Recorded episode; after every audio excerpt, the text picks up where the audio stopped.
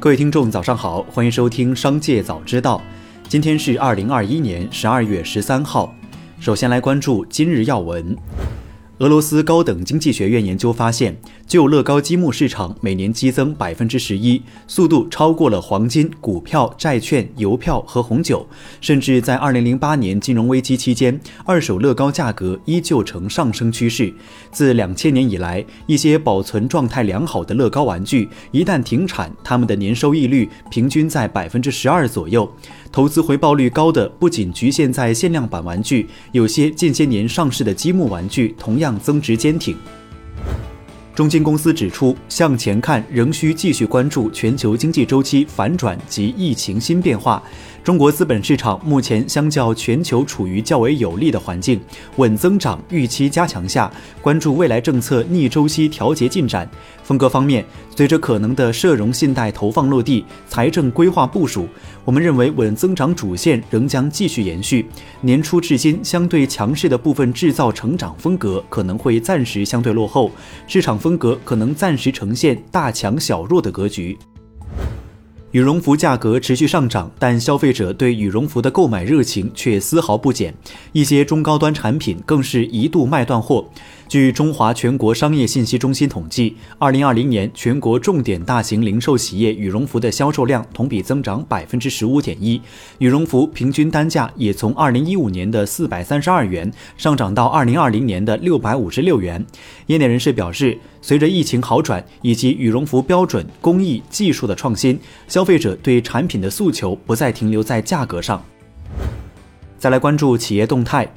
近期，四川海底捞餐饮股份有限公司发布公告称，将于二零二一年十二月三十一号前逐步关停三百家左右经营未达到预期的门店。资料显示，截至二零二一年六月末，海底捞总计拥有门店一千五百九十七家，关闭三百家门店，约等于减少了百分之二十的门店数量。在股东大会上，海底捞创始人张勇表示，海底捞战略失误，自己有相当大的责任。他承认自己去年做出的开店策略是完全错误的。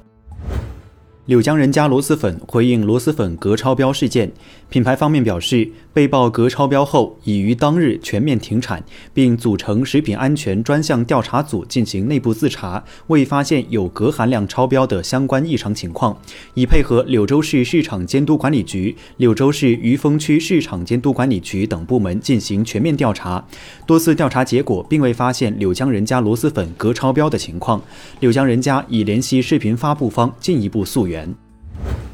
十二月十二号，有网友发现网络主播雪莉的淘宝店铺已经搜索不到，疑似被封。记者咨询淘宝客服得知，因为违反相关规定，该店铺商品已做下架处理，而且雪莉、林珊珊微博已经被封，两人账号目前已无法搜索到。此前，雪莉、林珊珊因为偷逃税被处罚。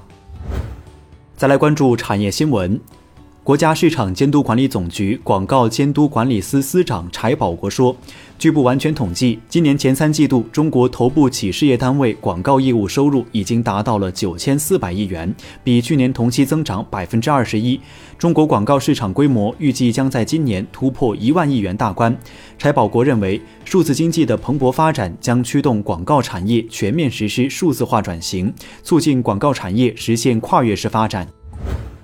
近日，潼关肉夹馍等地理标志维权问题引起社会高度关注。最高人民法院民三庭负责人表示，有些商标包含地名，这些地名往往具有独特商业价值。根据商标法规定，即便取得注册商标专用权，权利人亦无权禁止他人正当使用注册商标中包含的地名。他人正当使用注册商标中包含的地名，权利人向人民法院提起相关诉讼的，人民法院依法不予支持。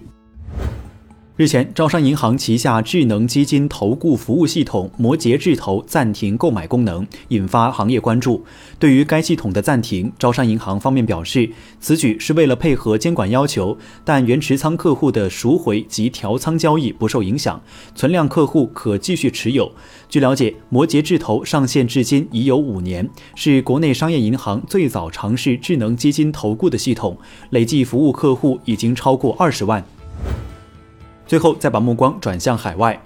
近期，乌克兰和俄罗斯相互指责对方激化局势。乌克兰称，俄方已在俄乌边境部署了超过九点四万人的军队，而俄罗斯称，乌克兰在东部顿巴斯地区部署的士兵已经达到十二点五万人。为此，拜登表示。即使在俄罗斯入侵的情况下，美国也不会向乌克兰派遣地面作战部队。但他指出，我向普京总统明确表示，如果他对乌克兰采取行动，这对俄罗斯经济造成的后果将是毁灭性的。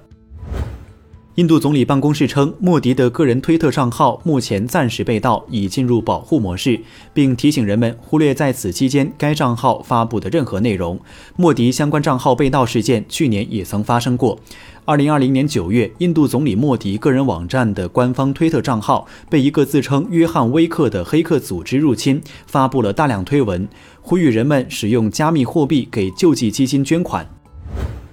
因非法狩猎黑豹等野生动物，泰国建筑业大亨丙猜的上诉日前被泰国最高法院驳回，获刑三十八个月以及两百万泰铢的罚金，且不得缓刑。据美联社报道，这位飞扬跋扈的泰国富豪，二零一八年携三支长枪及弹药，在下属陪同下擅闯动物保护区，偷猎黑豹、黑鹇和红脊，其中黑豹的肉还被熬成了汤，激起民愤。